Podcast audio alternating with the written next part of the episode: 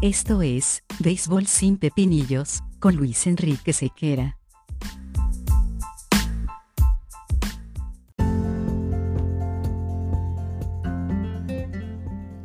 Béisbol sin Pepinillos es una presentación de Vatel. Despierta el sabor con Vatel.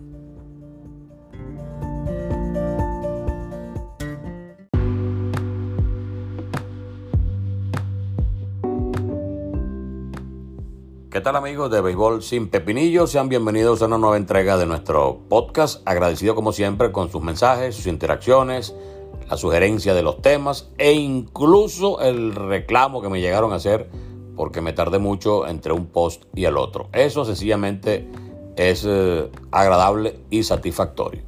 Hoy vamos a tocar un tema que se ha tratado bastante en los últimos días en el mundo de las grandes ligas, guarda relación Juan Soto, el estelar dominicano, campeón del reciente derby de cuadrangulares, y el rechazo que hizo a la oferta millonaria que le hiciera el conjunto nacionales de Washington. En primera instancia, se informó que rechazó 350 millones de dólares. A los meses apareció una nueva oferta de 425 y posteriormente se informó que terminó rechazando 440 millones de dólares lo que significaba un promedio de 29 millones de dólares por año durante un periodo de 15 años. Se habla así de esa gran cantidad de años, atípica manera de contratar, pero todo esto basado en la gran calidad en primera instancia del dominicano y en la edad que tiene. Son apenas 23 años, cuando un contrato de 15 años que eventualmente pudiera firmar Soto termine, ni siquiera habrá llegado a los 40 años. Estaría rondando los 38 años de edad, incluso con capacidad para firmar un contrato, dependiendo de sus condiciones físicas, de un par de años más que terminara de eh, refrendar una millonaria, larga, fructífera y productiva carrera como beisbolista. Ahora, hay muchos sectores, uno radical que dice nadie vale tanto dinero y otro mucho más eh, amplio en cuanto a la manera de plantear y de, en definitiva, concebir todo lo relacionado con el, béisbol y la capacidad de que este sea, al fin y al cabo, un negocio. Y entienden que si tienes el producto, si tienes la posibilidad de obtener mucho más a cambio por la gran cantidad de años que pudieras tú ofrecer en plan estelar de un producto, en este caso eh, los servicios de Juan Soto, porque hay que recordar que cuando se habla de cuánto vale un pelotero, no se, vale, no se está hablando de cuánto vale la vida del pelotero. O cuando compras un pelotero no compras la, la existencia, compras los servicios que pueda eventualmente brindar un hombre como Juan Soto. Y todo indica que las herramientas y todos los elementos con los cuales cuenta Soto como para desempeñarse exitosamente dentro del mundo del béisbol, claramente hablan eh, muy claro, repetimos y, y nos disculpamos por la redundancia, pero es evidente que el, super scout de Scott Boras tiene en sus manos oro en polvo. Y en definitiva eso es lo que eh, tratará de capitalizar este conocido y eficiente representante de jugadores. En definitiva, todos los contratos que se hacen a nivel público, desde el punto de vista deportivo, guardan siempre el punto referencial como elemento de la negociación. El contrato, por ejemplo, de Albert Pujols finalizó cuando Pujol ya había cumplido los 40 años. Igual será el de Miguel Cabrera, por solamente mencionar dos contratos que uno finalizó y el otro está por finalizar, que les garantiza una gran cantidad de años a los peloteros, les garantizaron una buena cantidad de dinero y los equipos eh, en el caso concreto de Pujols, al final Angelino sufrió un poquito porque la productividad eh, que se desprendía de la actuación del dominicano no era la que ellos esperaban. Ellos aprovecharon una parte importante del rendimiento de Pujols y tuvieron que pagar eh, bastante caro unos últimos años con poca productividad, tomando en cuenta el salario que tenía estipulado anualmente Albert Pujols. Entonces, la mayoría de los contratos largos y millonarios terminan cuando el pelotero ya está con 40 años de edad, con 41 años de edad y con una capacidad medianamente limitada de volver a negociar. En el caso de Juan Soto, si tú le haces una oferta a Soto de 15 años, como decíamos al principio, y él acepta, cuando termine ese contrato todavía tendrá 38 años. Pudiera incluso Soto decir, yo quiero un contrato que me garantice estar con un equipo hasta el fin de mis días como jugador activo, y esto pudiera incluso llevarlos a, explorar la posibilidad extraña y, e inédita de que le firmen un contrato dentro del esquema del béisbol por 17 años para que él hasta los 40 en definitiva juegue pelota y se retire.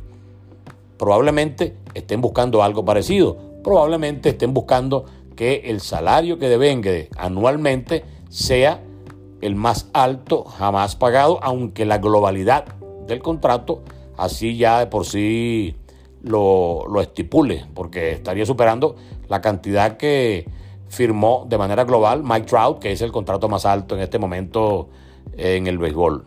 No por anualidad, más sí por la suma de todos los años de contrato a nivel económico. Entonces, ¿por qué le dice Soto que no a, Nacionales de Washington? Con Washington va a ser bastante complicado que se repita la edición del 2019 cuando quedaron campeones. Es un equipo que necesita, en definitiva, una profunda reestructuración.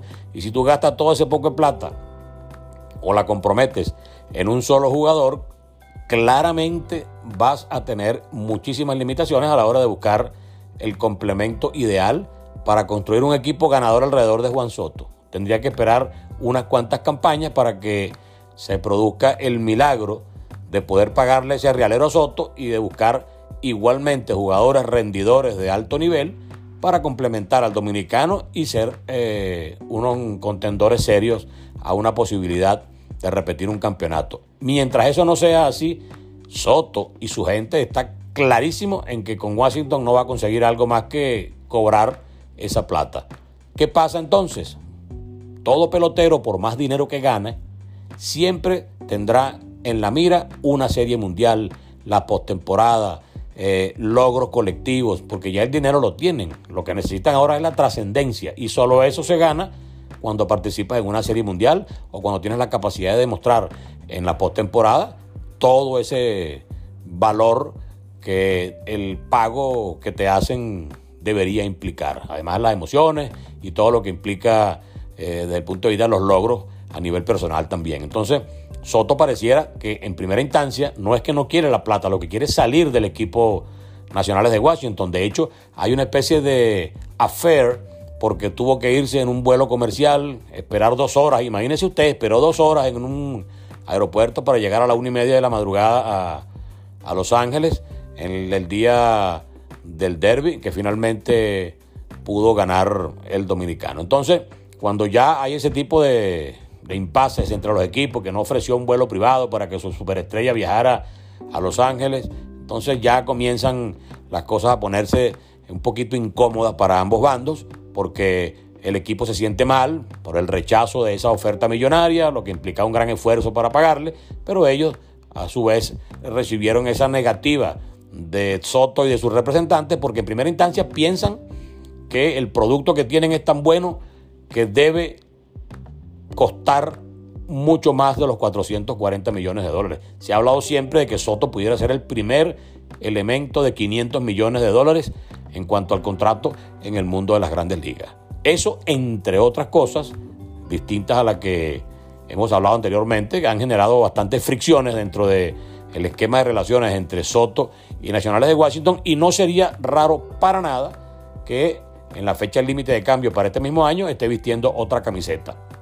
Se han especulado, como siempre, Mets de Nueva York, Dodgers de Los Ángeles, Yankees de Nueva York, como equipos de gran mercado y de gran cantidad de dinero, como los principales destinos que pudiera tener el dominicano. Solo que Washington quiere, a cambio del dominicano, la presencia en su nómina de prospectos importantes y de alto nivel que justifiquen salir del pelotero más caro de la historia del béisbol de grandes ligas. Así que esperaremos a ver si en definitiva cambian a Soto, si en definitiva negocia en otros términos, una vez que termine la temporada, y si aparece algún equipo con plata, fuerza y deseo de tener una gran figura como él en su nómina, a cambio probablemente de 500 millones de dólares, y ya se verá el tiempo de duración que se le pueda estipular a un contrato a una persona que está comenzando la vida y que está apenas con 23 años y con todo lo mejor por venir desde el punto de vista físico y desde el punto de vista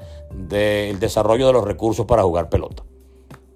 Estaremos esperando y cualquier cosita informamos. Gracias por estar con nosotros. Nos encontramos en una nueva entrega de Béisbol sin Pepinillos. Chao.